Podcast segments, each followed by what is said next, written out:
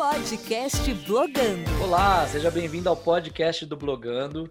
E você sabe que antes de cada episódio, a gente volta um pouquinho no tempo para deixar mais evidente as transformações que aconteceram na internet nos últimos anos. E para esse episódio especificamente, a gente precisa ir para 2013, uma época que a gente teve muitas manifestações populares, muitos protestos espalhados pelo Brasil e a internet foi uma importante ferramenta para dar visibilidade a esses protestos e para mostrar o que acontecia dentro das manifestações. Na época, apesar da gente não ter tanta velocidade de internet, as lives dos protestos já eram muito comuns. E elas ajudavam a gente a entender um pouco do que acontecia nos bastidores. O que se via era muita gente buscando por direitos, por uma sociedade mais justa, e ficava evidente em alguns casos a violência policial. Um pouco mais para frente, durante as eleições, o que se via era uma guerra de discurso nas redes sociais e as fake news sendo usadas por todos os lados. E antes mesmo de ter um muro em Brasília dividindo as militâncias, ele já sentia o impacto da polarização política que a internet causava. Eu sou Marcelo Bueno e eu recebo nesse episódio o comunicador, militante e youtuber Rafael Poeter, ou Poeter, ou Rafuco. Rafuco, obrigado. Eu não sei se eu errei seu nome, obrigado por ter topado participar. Obrigado pelo convite. Pode falar como quiser, mas é, eu falo poéter. Yeah, eu te defini de uma maneira que eu, que eu vejo assim a sua atuação, né? Comunicador, militante, youtuber, obviamente, porque tem um canal no YouTube, mas de 2013 para cá, muita coisa mudou. Muita gente agora é comunicador, é militante, não é uma categoria, né? Uhum. É, eu acho que por essa descrição que você deu, é, eu não só me sinto contemplado, mas eu acho que muita gente que está ouvindo também deve se sentir contemplada, porque hoje em dia a política no Brasil está num ponto em que to, quase todo mundo que eu conheço é militante, é, seja para um lado ou seja para o outro, ou para outro ainda. É, hum. E comunicador eu acho que todo mundo é, assim. Eu não lembro se eu falei quando eu participei do Blogando é, naquela época, mas eu sei que é uma frase que eu sempre falei muito e, e que eu continuo falando, que era não odeie a mídia, seja a mídia.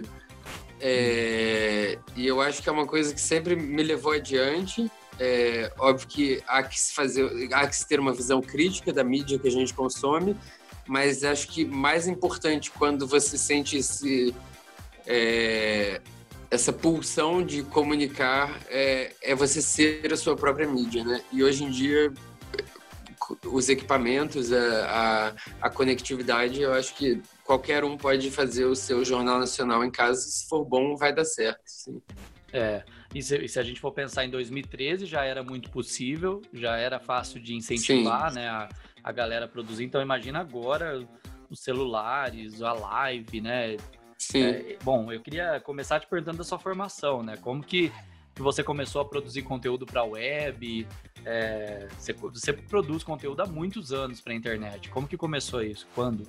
Ah, é, eu, eu fiz universidade na UFRJ, eu fiz rádio e TV. E eu acho muito engraçado o nome desse curso, assim, rádio e TV, que são duas mídias que hoje em dia talvez não definam tanta coisa quanto outrora já definiram. É, mas ainda assim era um curso mais voltado para o audiovisual lá na UFRJ. E quando eu terminei esse curso, eu comecei a trabalhar no, no canal pago GNT. E lá eu fiquei por alguns anos mas eu, eu percebi que o caminho para a criação de conteúdo não ia ser o caminho que eu estava traçando ali. Eu estava trabalhando em programação e tal. E eu acho que em grandes corporações de mídia existem atalhos que eu não que eu não tinha acesso. É... E então eu decidi fazer. Eu percebi que eu tinha todas as ferramentas na minha mão em 2013 que era uma câmera, um computador, a internet, o canal do YouTube. E então, dois, acho que foi 2010, entre 2010 e 2012, eu comecei a fazer vídeos que eu postava no YouTube. E a partir de 2012 e 2013, eles começaram a ficar a, a ter mais alcance. E aí eu comecei a me dedicar a isso e é como é uma coisa que eu levo para a vida. Assim, não, eu tenho meu canal e é, eu acho que, como não é uma corporação, é uma coisa também muito instintiva. Então, se eu tenho um tempo ruim, eu fico dois meses sem produzir nada, mas eu posso produzir três coisas na mesma semana. Não tem uma, é, como se diz, uma regularidade. Mas isso também é um defeito meu, né? É, que eu acho é, que para ter, pra, é, para ter engajamento é, é bom você estar ativo sempre. Mas mas eu desde o ano passado eu estou voltando à atividade e eu percebo como quanto mais você faz, mais as pessoas engajam e no próximo conteúdo elas estão lá de novo e tal.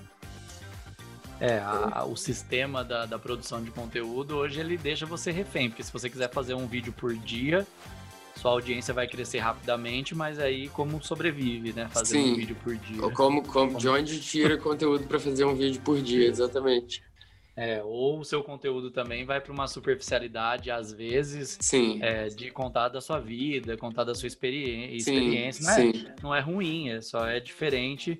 É, porque seus sim. vídeos também, você falou da parte técnica, mas não era só a câmera que você tinha em mão, você tinha a ideia, você tinha a crítica ali é, que você queria trazer no seu conteúdo. Sim, Isso claro. Isso é... é um pouco mais difícil de ter, né?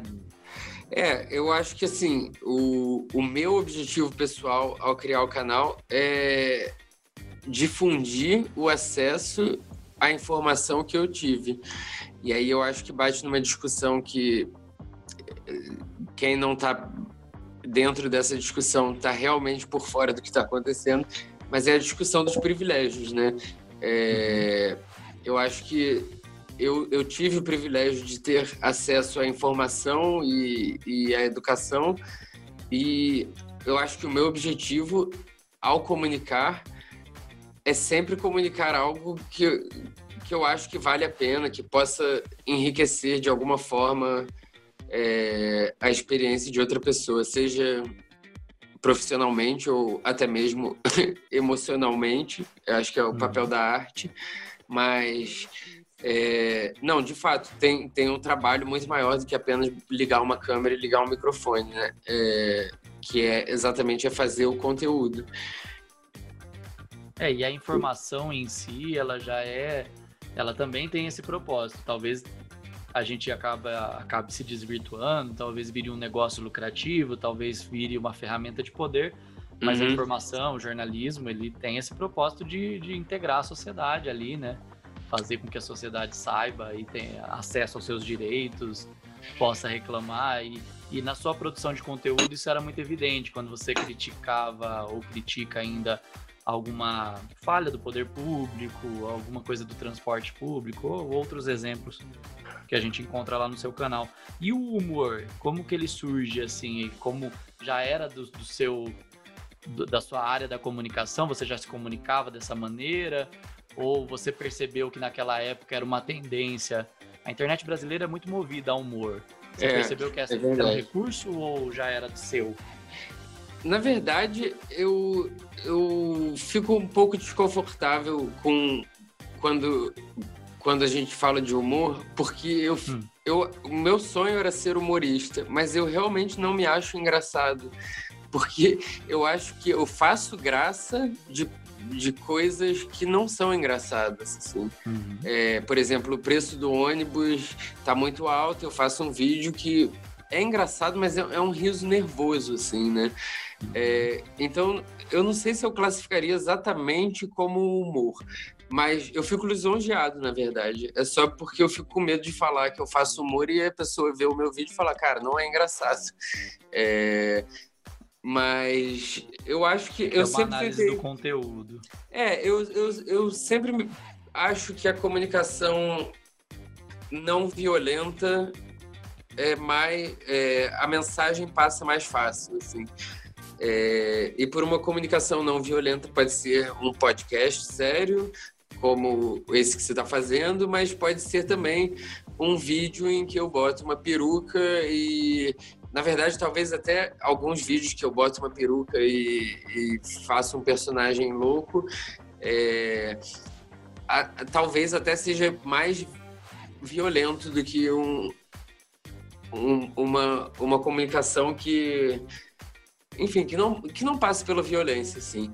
Mas, de uhum. qualquer forma, esse, esse é sempre o meu, o meu objetivo, assim, é comunicar sem, sem violência e sem tédio, sabe? É, porque também se eu ficar reclamando, se eu ficar gritando no meu canal do YouTube, vai ter 10 pessoas que vai, vão assistir, mas se eu fizer uma piada sobre a, a, passagem de ônibus, as pessoas vão rir e pelo riso as pessoas se unem, assim. Isso eu já percebi.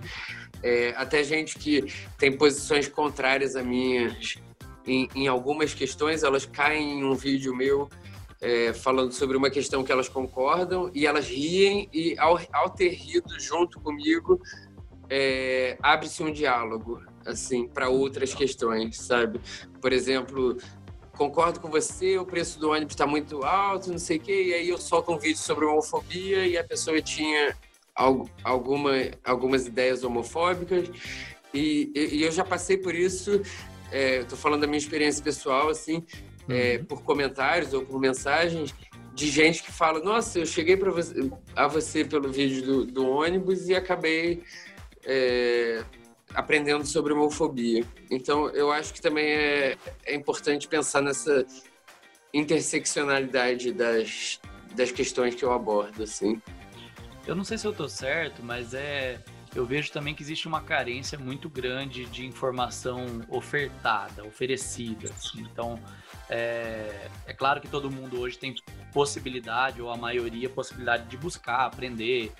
Então, quando a pessoa chega no seu vídeo porque viralizou ali num grupo de WhatsApp, depois descobre o seu canal e, e você já quebra a primeira barreira, uhum. não é todo mundo que quer ouvir todo mundo, e aí você já quebra, não, aquele cara da internet, aquele cara uhum. legal e aí você já quebra a barreira e aí você vem com outro conteúdo que a pessoa de repente é pega desprevenida e aí fala, poxa, que legal, é um cara que eu respeito, é um cara que eu gosto do diálogo. Da... Então, eu tenho a impressão que você abre algumas portas Sim. com esse seu jeito. Isso é, eu acho ótimo. Sim, obrigado. É, eu acho, eu acho importante assim. Eu, eu tento ser mais calmo nos meus vídeos e no meu trabalho do que eu sou na vida real, assim. Porque acho que certas coisas precisam passar pelo diálogo, assim. Outras coisas eu acho que não não há diálogo mesmo e aí eu faço até graça disso quando eu fiz, sei lá, um vídeo sobre a ditadura gay. É, se o casamento entre pessoas do mesmo sexo é legal ou não, isso para mim, por exemplo, não é passível de discussão, porque é uma, é. para mim é um, é um fato de que todo mundo deve poder casar com quem quiser e, uhum. enfim, a lei tem que ser igual para todos. Mas mas eu tento estabelecer diálogos onde eu acho que há diálogo a ser estabelecido, assim. É, e eu acho que é, uma vez eu, eu, eu fiz um. Eu participei de um evento num colégio no Rio de Janeiro e tinha um aluno que aparentemente era, era o mais assim, o malvadão assim da turma. E todo mundo respeitava ele, ele fez várias piadas e não sei o quê. E, mas no final ele veio para mim e falou assim: Olha, eu gosto muito do seu trabalho o que eu mais aprecio é a sua mansidão.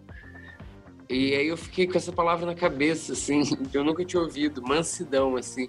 Eu, e eu acho que é muito importante. É exatamente o que eu falei antes, assim, a questão da comunicação não violenta, assim, de você é, baixar a cabeça também, porque a pessoa com quem você está falando tem também opiniões, tem também é, a gente tem que ter o direito a outras opiniões, né? É, só o que eu tomo cuidado sempre é, é para não confundir opinião com não sei, com a tolerância. Com tolerância, exatamente. É, deve, tem, tem certas coisas que não são questão de opinião e, e acho que é, é, é, uma grande discussão que a gente está tendo há tempos, mas tem certos aspectos, certas questões que eu acho que de fato não há discussão assim é, são para mim são fatos é, geralmente envolvendo vida né é, e todos os problemas que eu abordo no meu trabalho É. Ah, mas parece que o que desandou nos últimos anos foi exatamente isso que você falou. Parece que a gente subiu o tom. Exatamente. É. E aí tá insuportável dialogar, porque a pessoa grita e você grita e é. o oposto não te ouve. É, você percebe esse movimento? Percebeu nos eu, eu anos? percebo muito esse movimento e, na verdade, é... eu fiquei agora um segundo pensando, nossa, não vou ter uma resposta para isso, mas eu acabei de pensar, é exatamente isso que está movendo o meu trabalho agora, porque em 2014 eu me lembro que eu saí num carnaval no Rio de Janeiro e muita gente veio falar comigo: Ah, adoro seus vídeos, seus vídeos e tal. E foi a primeira vez que eu percebi, assim, em grande escala: ok, eu estou atingindo muita gente. E aí eu fiz uma campanha de financiamento coletivo para fazer um talk show. E no talk show eu queria conversar com pessoas que eu achava interessante, cujas ideias me, me inspiravam e eu queria gravar essas conversas, porque eu pensei, se eu tenho acesso a essas pessoas por causa dos meus vídeos, e eu vou conversar com elas, eu quero compartilhar essa conversa com todo mundo. Então, fazer perguntas, que eu, dúvidas que eu tinha mesmo, sabe? De básicas, algumas bem bobas e outras mais sérias. É, e eu fiz uma série de, de entrevistas do talk show. E agora eu resolvi, seis anos depois, fazer o live show que eu faço pelo Instagram, que eu queria reentrevistar essas pessoas e na verdade eu quero entrevistar novas pessoas, novos convidados, pessoas que me inspiram nesse meio tempo, que pessoas novas que surgiram.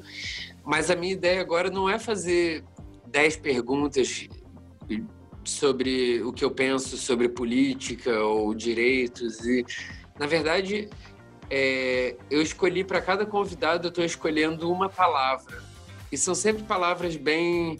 É, bem abertas, assim, palavras grandes, básicas, básicas de, de, discussões básicas. É, eu gravei até hoje a, só a primeira entrevista, que foi semana passada, e nesse fim de semana eu vou fazer mais duas, então eu só posso falar a palavra que já passou, porque eu queria que uhum. fosse surpresa, que quero que as pessoas reajam no momento. Mas eu vou dar esse exemplo, eu conversei com a cartunista Laerte e eu perguntei para ela o que é vida. E a ideia desse live show é exatamente uma conversa entre duas pessoas para chegar a uma definição comum de palavras tão básicas quanto vida, né? Porque existem pessoas falando que são pró-vida e tudo que eu vejo que eles estão fazendo é promovendo a morte.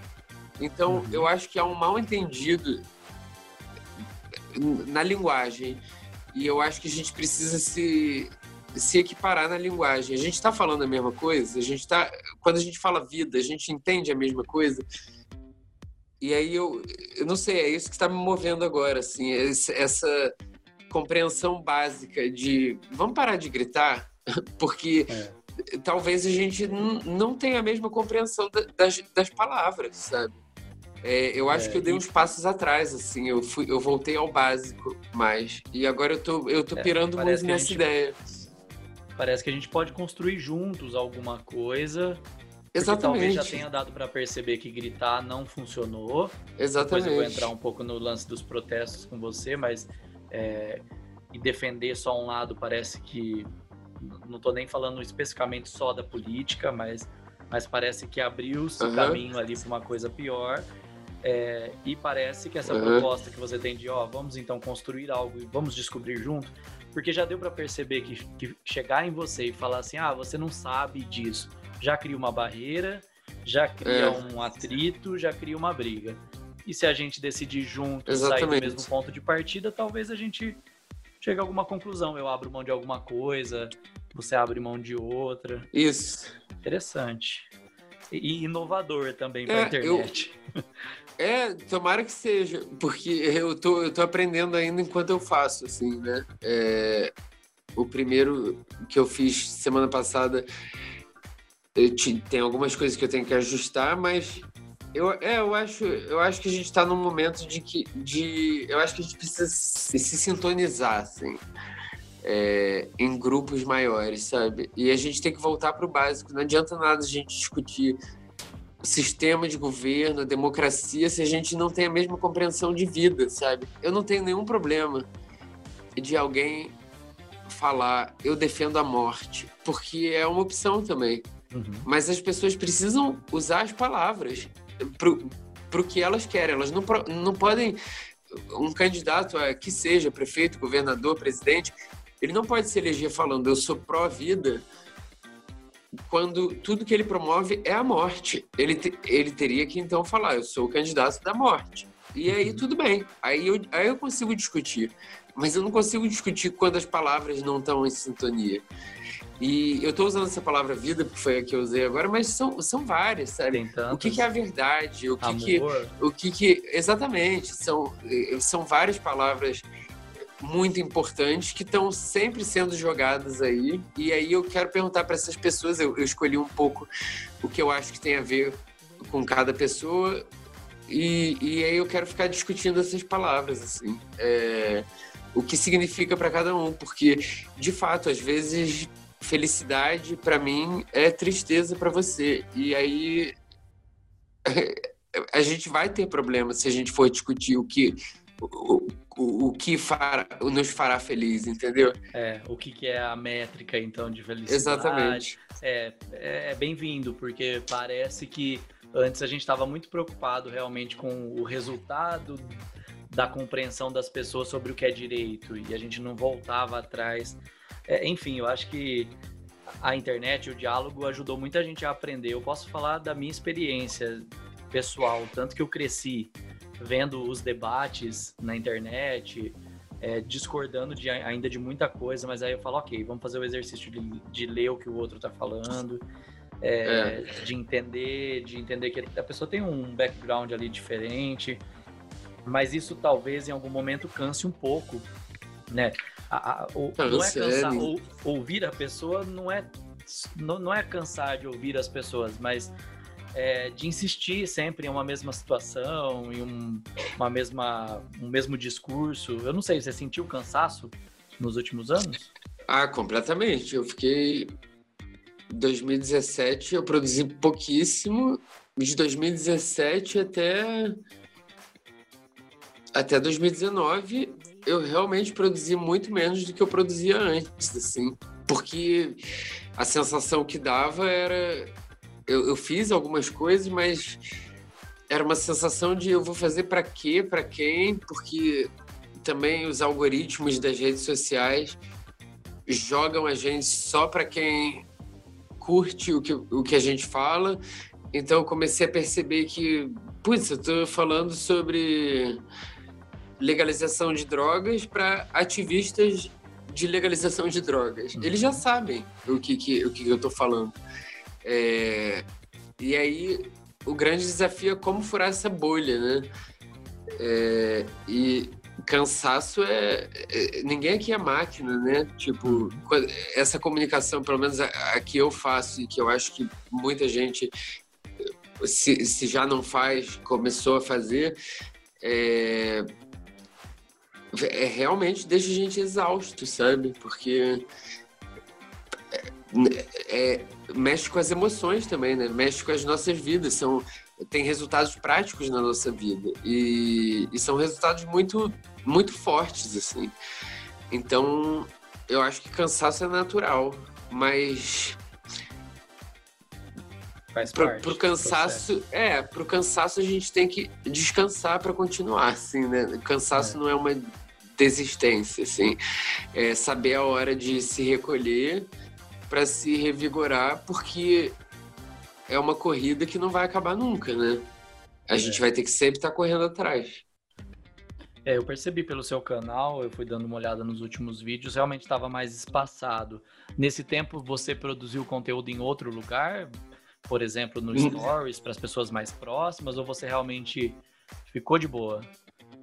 Olha, eu, eu ia dizer que não, mas eu acho que sim, porque eu fiz muito vídeo para os meus amigos no WhatsApp, mas eram sobre assuntos irrelevantes para quem não é o meu amigo. Então eu fazia, eu, eu de fato eu continuei fazendo, mas é, aí era sobre banalidades mil. É, porque eu gosto de fazer, eu me divirto fazendo, sabe? Uhum. É, mas de fato agora eu senti uma necessidade maior de voltar a falar sobre coisas que atingem a mais pessoas, assim, que não é o dilema de um amigo ou enfim. Mas de alguma forma eu continuei. Eu não acho muito legal assim ficar é, falando sobre a minha vida, como você falou no início, né, de uhum. é, da falta do conteúdo, que não que seja uma falta de conteúdo, mas não é o tipo de conteúdo que me interessa dividir. É, certa, certas partes da vida, sim, mas mas é, eu, não sei, é, a minha vida é chata, sabe? tipo, não, não, sei se interessa a alguém, se não, eu, eu acho ela muito legal, mas mas não acho que interessaria a outras pessoas. Eu acho que existem assuntos em comum e agora muito urgentes que me motivam também a sair e a fazer, botar a cara de novo. Mas volta e meia, quando eu canso também, eu tiro uma pausa. Assim. Eu acho que isso é uma coisa essencial que as pessoas possam sair um pouco do ringue, porque é, é um ringue de boxe ultimamente, é. né? E possam tomar uma água, dar uma acalmada, porque são discussões que tem, tem gente brigando com a família, brigando com é. amigos. Eu mesmo briguei com muita gente que não gostaria de ter brigado, mas que realmente em pontos essenciais é um desencontro tremendo, assim. E porque a comunicação na internet, ela não é só você falar. Você não está na mídia tradicional, que nem ela também é é, funciona mais assim, que você só falava. Ali você recebe diariamente o ódio, a crítica, é. É, a ofensa. Então, é. esse tempo talvez seja necessário para ter força para continuar. É verdade. É, eu, eu dei uma sorte, eu não sei qual algoritmo me salvou disso. Eu, eu nunca fui muito alvo de ódio, assim. É, eu já passei por algumas situações bem complicadas, mas assim.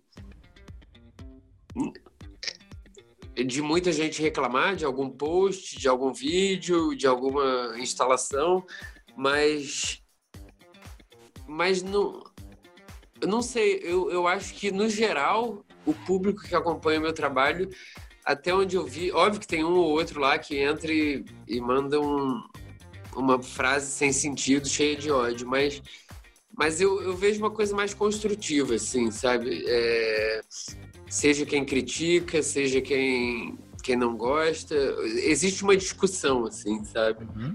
É, eu não sei se talvez eu não entrei nessa outra bolha do ódio, mas eu talvez nem queira entrar lá, porque ah, eu recomenda. quero discutir com pessoas que querem discutir, assim. É, me parece que o seu conteúdo, ele ele demanda do outro uma resposta. É claro que Sim. tem outros que também demandariam e as pessoas vão lá e respondem coisa nada a ver. Mas é Sim. difícil ali no ambiente que você tá. É, você tá propondo. Até porque você também. É uma provocação, um é. É uma provocação. Você exige do outro uhum. um pouco de compreensão. Se ele não entendeu a sua crítica, a sua ironia, dificilmente ele vai conseguir responder à altura. Exatamente. Deve dar um medo de responder é. e ser tirado. Você é um é. cara que se preocupa com métricas, assim, de sucesso? Não. Ai, eu devia, eu devia, eu adoraria. Óbvio que eu gosto quando eu vejo que um vídeo meu é muito compartilhado, porque eu acho que a partir do momento que alguém fala, pelo menos eu, quando eu falo, é para ser ouvido e naturalmente me faz muito feliz quando eu atingo mais pessoas e eu tento usar o conhecimento que eu tenho de divulgação, disso, daquilo, mas, mas eu realmente não quero me dedicar só a isso, até porque eu faço muita coisa sozinho, tenho muita ajuda de amigos e tal, mas mas eu, é, é uma piração, assim, eu fazer um vídeo sozinho, com a minha cara, eu, eu faço três personagens, depois eu edito, depois eu posto, depois eu tenho que divulgar. Eu, eu, eu encho um pouco o saco de mim mesmo. Assim. Analisar e aí, essa, essa coisa das métricas, eu, eu queria muito fazer, tá nos meus planos sempre, não, começar a prestar mais atenção nisso e aprender a trabalhar com isso, mas eu, eu só não quero parar de fazer. Então, enquanto eu não faço, eu continuo fazendo conteúdo, enquanto eu não faço a métrica. E algum dia, eventualmente, eu vou conseguir, ou eu fazer, ou conseguir de algum lugar algum dinheiro para alguém fazer para mim. Mas eu sei que é errado falar isso, assim, no, não, na internet, que eu não olho para métrica, mas, mas, assim, o meu conhecimento de métrica é, é muito básico para quem está produzindo conteúdo para internet. É, porque é uma tem, falha. Tem também a métrica que conduz o seu próximo trabalho. E aí. Exatamente. É um ponto negativo às vezes. É. Porque é. você produziu um vídeo interessante, mas ele não engajou tanto, ele não rendeu É. tanta visualização quanto o outro, aí você automaticamente pararia de fazer. Não- Eu não tento, eu tento fazer uma coisa bem emocional, assim, bem crua, sabe? Tipo, é, é o que eu quero falar. E se eu não tenho nada pra falar, eu não vou falar. Só por falar. Só pra estar ali e ter mil visualizações. Uhum. É, Então, eu, eu, eu acho que é um pouco instintivo, assim. E eu acho que talvez o próprio método como eu faço as coisas inspirem as pessoas Tam- também diz muito do que eu quero dizer assim sobre um outro ritmo que a sociedade precisa Hum. tomar sabe É, de respeitar o ritmo das pessoas sabe É, e eu acho que isso é importantíssimo assim o mais do que o que eu falo ah o ônibus está caro eu falo isso no vídeo eu acho tão importante quanto é como eu fiz esse vídeo, assim. E, e eu sei que não é uma loucura minha, porque muita gente já me falou que, de alguma forma, o processo foi o que elas acharam mais legal no vídeo, assim. Como eu fiz, sabe? Ah, eu, eu, eu, eu criei o meu canal e, e fiz um vídeo de sátira porque eu vi o seu e, e pensei, nossa, é isso, posso fazer também. Isso, isso para mim é, é, é o auge, assim. Legal. É, me parece que o seu ritmo. eh, Não sei se é o seu ritmo, mas me parece que a sua estratégia é mais despretensiosa. Você tem um objetivo, Sim. mas você não tá. É, t- senão, nos últimos anos, você ia estar constantemente produzindo, dia a dia, semanal. Já tinha, de repente, lançado outros, outros produtos ali. É, Parece é. que você vai Olha, fazendo e vai vendo acontecer. Eu, eu gosto da palavra despretensiosa, mas ao mesmo tempo eu seria, eu acho que eu estaria mentindo se eu dissesse que é despretensioso, porque a, a chama que me move é cheia de pretensões. Quando eu faço um vídeo, a minha intenção é derrubar o presidente. Uhum. Mas assim, eu sei que não vai acontecer, mas, mas eu preciso ter um objetivo. eu, um- eu, eu olho muito, muito além, assim. Legal. Mas eu sei, eu tenho.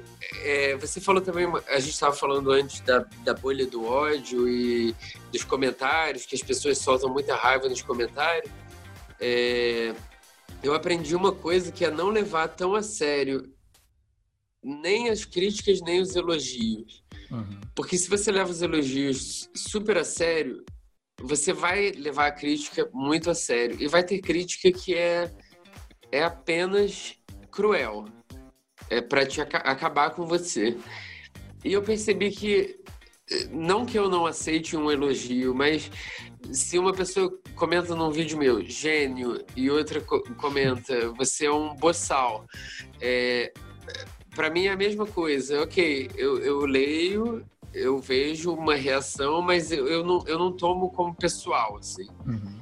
E eu tento afastar um pouco o ego quando eu publico uma coisa. Até porque para várias coisas que eu faço, realmente eu preciso superar é, o meu próprio ego. Tipo, não, vai, faz isso, porque é mais importante dizer do que estar bonito ou estar. E tudo bem. É, o importante é fazer.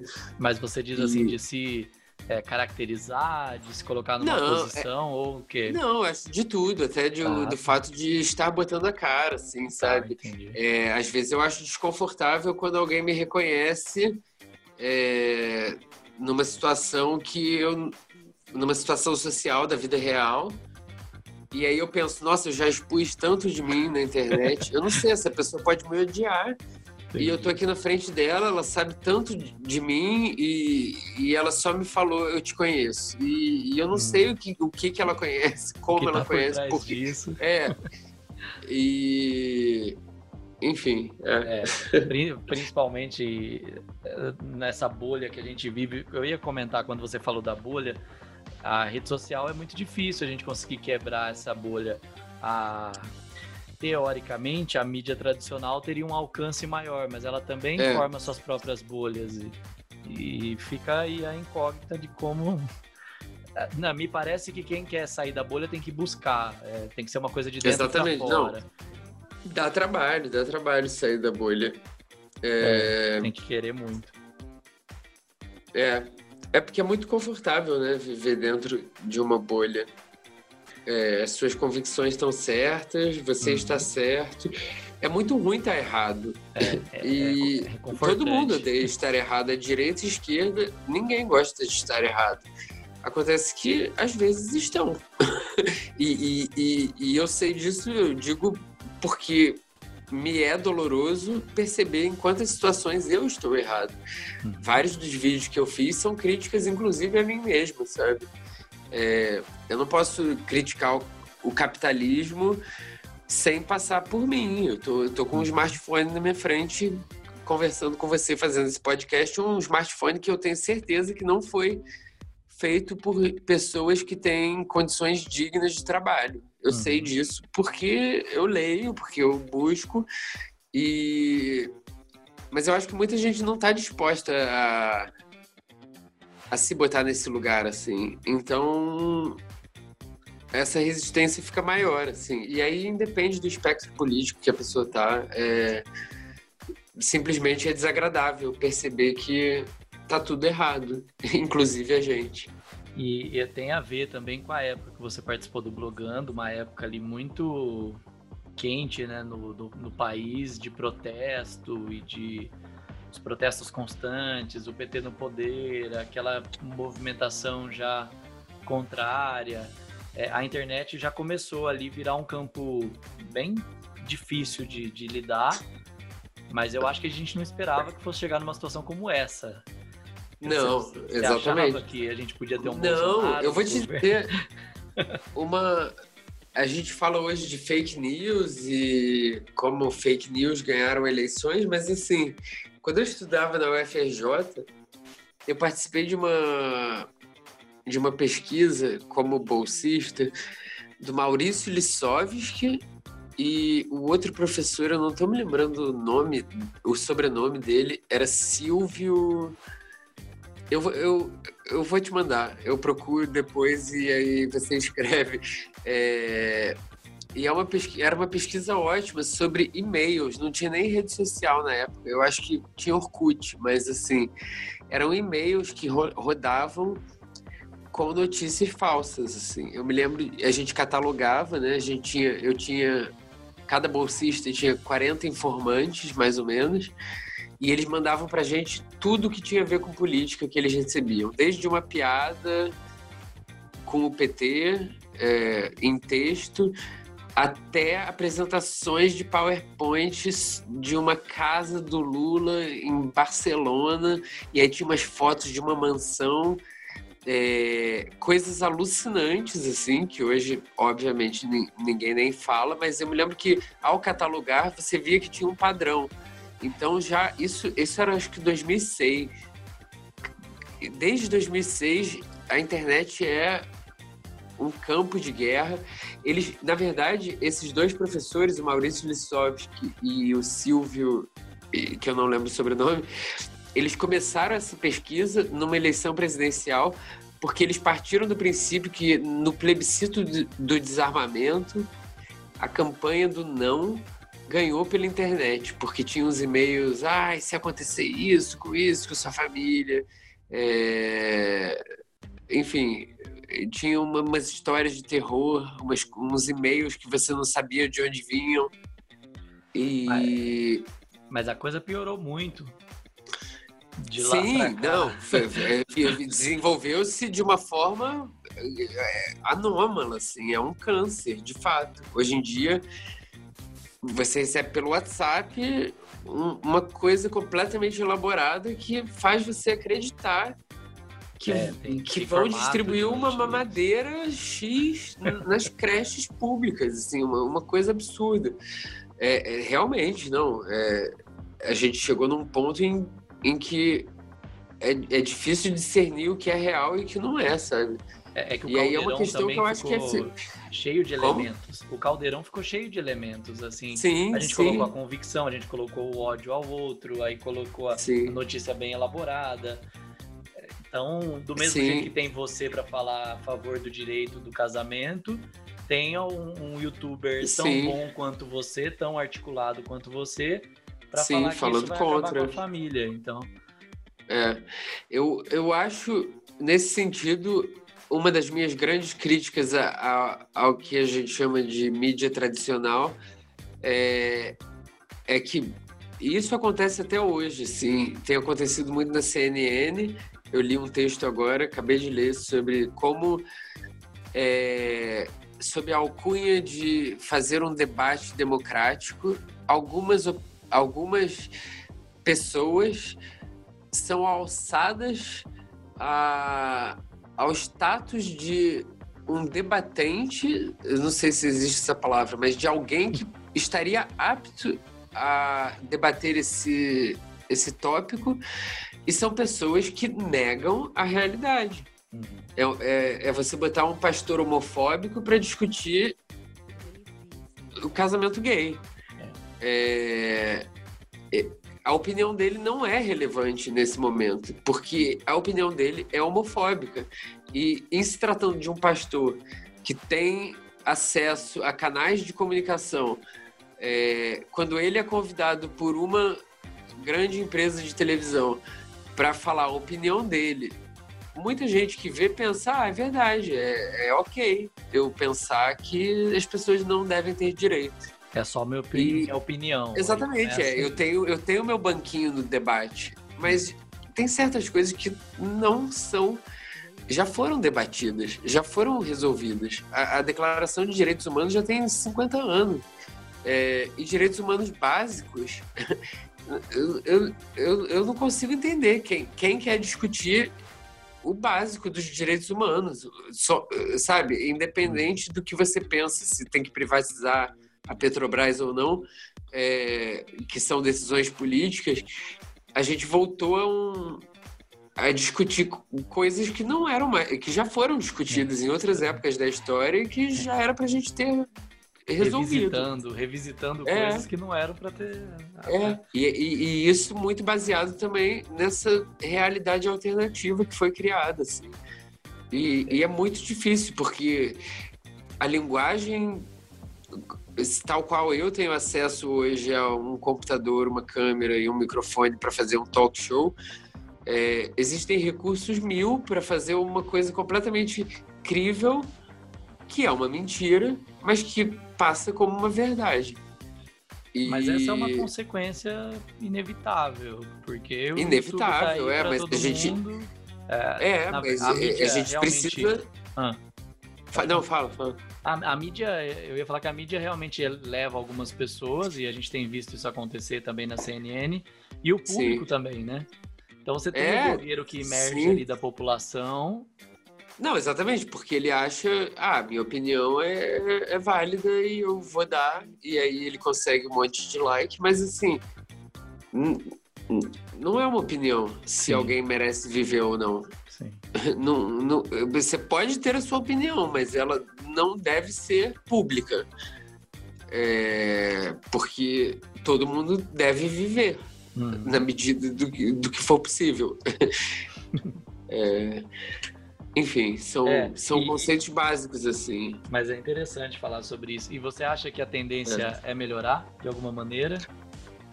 Olha, eu tenho um lado otimista que eu acho que vai ter que melhorar, porque essa realidade alternativa que está sendo criada, que não é real, é, ela vai tá levando tá, tá levando a gente em rumos que, que vão vão interferir negativamente na vida de muita gente, inclusive que acreditou nisso e que contribuiu para isso.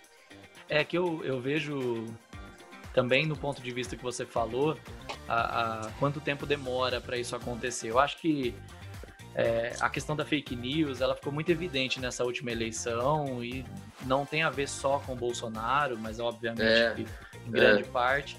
E, e aí me parece que as pessoas, os, os bem intencionados, os últimos bem intencionados, se é que a gente pode uhum. falar assim, começaram a perceber alguns erros. Eu sei que tem gente que não, não viu nada uhum. de errado com o Bolsonaro ainda e tudo bem. Uhum. É, infelizmente tudo bem. Mas é, aí percebe e fala, ó, eu preciso me aprofundar no debate. É um exemplo é. que eu falo até para os amigos, assim, o, cara, o fato do cara não ir para o debate já deveria é. ter acionado você um alerta muito grande. Ah, ok, é, então é. a sua educação política não colocou isso como um critério. Não, ele não vai porque... É. Mas enfim, é, eu acho que a, é, a, a ciência também estava desvalorizada, a mídia estava mega desvalorizada. Parece que a pandemia equilibrou um pouco as coisas. Eu acho que hoje sem eu não sei sua visão, né? Você está morando fora. Uhum. Eu tenho falado um pouco sobre isso. Assim, a Globo tem feito um trabalho de informação sobre a pandemia. Sim, eu tenho muito acompanhado, efetivo, né? muito efetivo. Sim, sim. É perto de outras emissoras que estão comemorando os recuperados. Ok, comemorar Com os recuperados, mas é. Mas e agora, né? O que sobra dessa Globo que é a Globo mente? E que agora Exatamente. Tá não, eu, eu, eu tendo. Cara, uma das coisas que mais me, me, irrita no bolsonarismo é a humilhação de eu ter que concordar com a Globo, porque eu era crítico da Globo. Sim. E de repente, tipo, caraca, a Globo tá fazendo um bom trabalho nesse sentido, mas, mas ainda assim eu acho que é necessário que essa leitura seja feita também para a gente não cair no mesmo erro, entendeu? É. É, não, não é apenas porque eu concordo com certa linha editorial é, da Globo que eu não posso criticar o método como o jornalismo de lá é feito é, em outras instâncias, assim. Uhum. É, existem brigas que, por exemplo, a Globo comprou com o Bolsonaro e outras que eles estão andando de mãos dadas. Exato. É, a verdade é que o Bolsonaro, na minha opinião, enfim, na minha opinião, não devia nem ter sido eleito, mas já, já existem motivos suficientes para ele ser, no mínimo, acusado de alguma coisa, sabe? É, um, um, ele deveria ter um impeachment teatral, como tal qual foi o da Dilma, hum. e, e alguma coisa há de errado nessa comunicação, porque é, ainda não aconteceu. E aí é uma comunicação que não é só a Globo, é a comunicação da internet, é a comunicação da Globo, é, tem alguma coisa errada, sabe? É... Mas é na sociedade, às vezes. Na também, sociedade, sim, na, na, política. Na política. É. O, é, é quem está sentado em cima dos pedidos de impeachment. É, é, é geral. Toda a área tem sua responsabilidade, assim. É, a internet que fica realmente uma expectativa que a partir da internet poderia emergir esses novos movimentos, esse movimento crítico, eu também vejo a internet muito mansa, muito a, a, recebendo e reclamando ali talvez no Twitter. Não sei se essa, essa tem sido uma diferença da, da internet ali de 2013, que usou o Twitter para ir para a rua, e agora a internet que fica ali no Twitter mesmo e levanta hashtag. Uhum.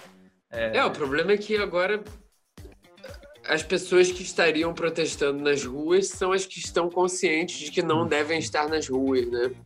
Porque a gente poderia estar tendo protestos massivos e, e não tem como ter agora.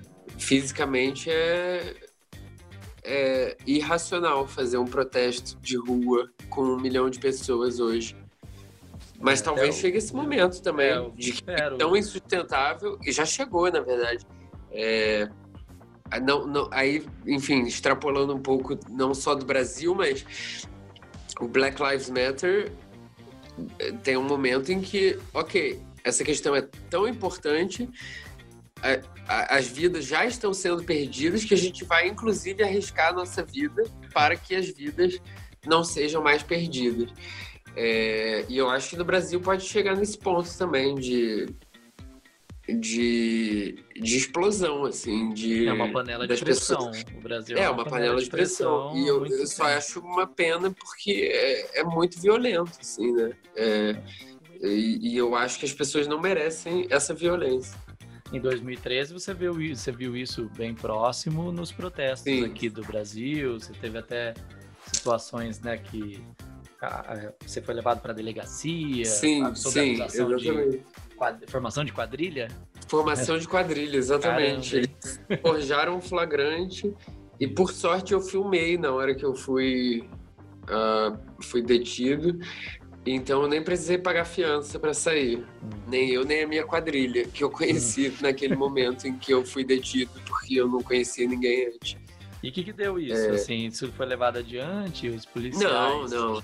Não, não. Obviamente não. Foi, foi o melhor golpe de marketing, na verdade, que eu tive na, na, na minha, na minha carreira. Porque é, porque foi, foi tanta comoção quando eu fui detido. Se eu soubesse, eu teria sido detido antes.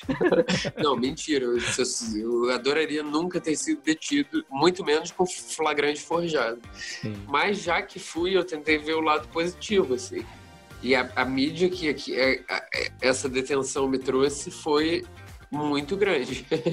então, é, preciso inclusive agradecer à Polícia Militar do Rio de Janeiro pela pela graça alcançada pelos seguidores. Dobrou, dobrou meu número de seguidores, do dia. De tanto que as pessoas falaram, meu Deus, o Rafuco foi preso. Quem é esse Rafuco? Vou seguir esse Rafuco. Esse Rafuco não pode ser preso. É, exatamente. e, bom, caminhando para o nosso encerramento aqui, até, até pelo tempo, uhum. é, o que, que você vê hoje de comportamento na internet? Essa era que a gente fala muito... A gente já debateu aqui no, em outros podcasts também sobre o cancelamento, essa coisa uhum. é fruto também dessa coisa da bolha, né? Você não gosta do que o outro fala ou o outro realmente erra. Como que você vê essa onda? Eu, eu não sei, eu, eu para ser sincero, eu não sei se eu tenho uma opinião muito formada, porque eu li algumas coisas sobre é, essa questão e eu algumas eu concordei, algumas outras não. É, eu acho muito perigoso a gente falar nesse termo cultura do cancelamento, uhum. é, porque eu vi muita gente se apropriando desse termo para justificar certas coisas que são injustificáveis. Então, se um comediante fez uma piada homofóbica, é, é ok ele ser chamado a atenção. O, o ideal seria ele se retratar a quem ele ofendeu e não fazer mais. É... Eu, eu, eu acredito em críticas construtivas, né? É, então você não precisa cancelar uma pessoa porque ela deu um deslize, porque ela foi criada numa sociedade homofóbica, então ela refletiu aquilo. E, e, eu acho que a gente precisa dar a chance das pessoas delas mudarem. Entretanto, existem pessoas que não querem mudar, que fazem a piada homofóbica, os gays reclamam e a pessoa fala: Eu não quero nem saber, é o meu direito, e ela vai continuar fazendo a piada, que ela diz que não é homofóbica, mas é, porque os gays estão se sentindo ofendidos.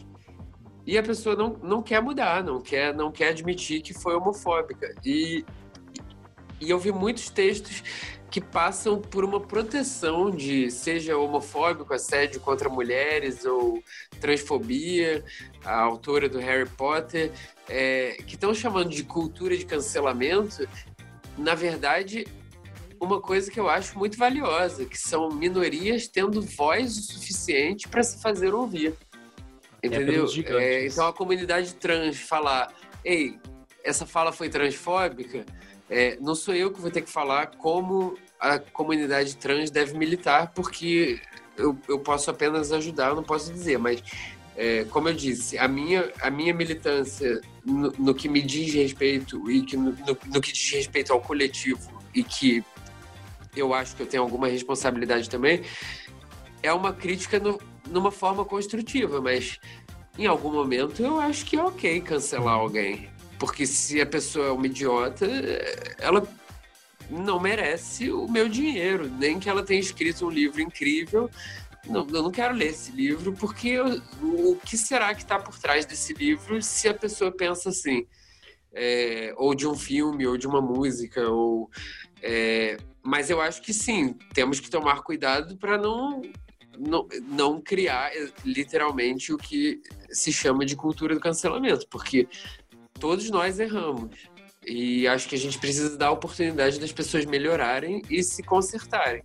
Porque a minha, a minha briga não é para saber quem está certo e quem está errado. A minha briga é, é para que todos tentemos ser certos.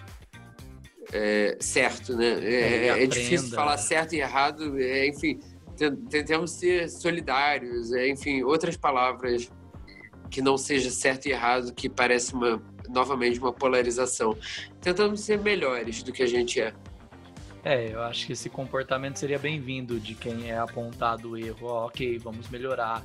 E não aquele é. comportamento, ah, mas vocês se ofendem por tudo. E, e aí realmente parece que você tem que usar algumas outras armas, inclusive as financeiras e Exatamente. É, é. Para parar com isso, para que. Exatamente. Mas é Exatamente. interessante realmente isso. Você pode fazer hoje uma piada com uma minoria e essa minoria consegue fazer com que a voz dela chegue até você, assim, te confronte. É, eu, cre... eu cresci ouvindo piada homofóbica, inclusive fazendo piada homofóbica. E eu mudei. Entendeu? Então o Danilo Gentili pode mudar também. É, e, simplesmente, e não é nem por ser homofóbico ou não, porque ele pode ser o quanto ele quiser. É que a piada, a partir do momento que você não é homofóbico, a piada não tem graça. E, e, e, e a profissão dessas pessoas é, é ser comediante, entendeu? É, ou, enfim, em, em, outros campos da arte acontece a mesma coisa, assim. É, a obra perde sentido quando, quando ela está permeada por uma opressão. Eu acho, assim, para mim perde. Eu não, eu não quero ouvir a música de alguém que eu sei que estava durante esse tempo todo que estava compondo, estava oprimindo outra pessoa. Por mais bonita que seja a música dela. E isso é uma opção minha, assim. Eu não, eu não, eu não, eu não posso ser chamado de, de não sei, de cancelador oficial da República, porque eu decidi não compactuar com uma coisa que eu não acho certa.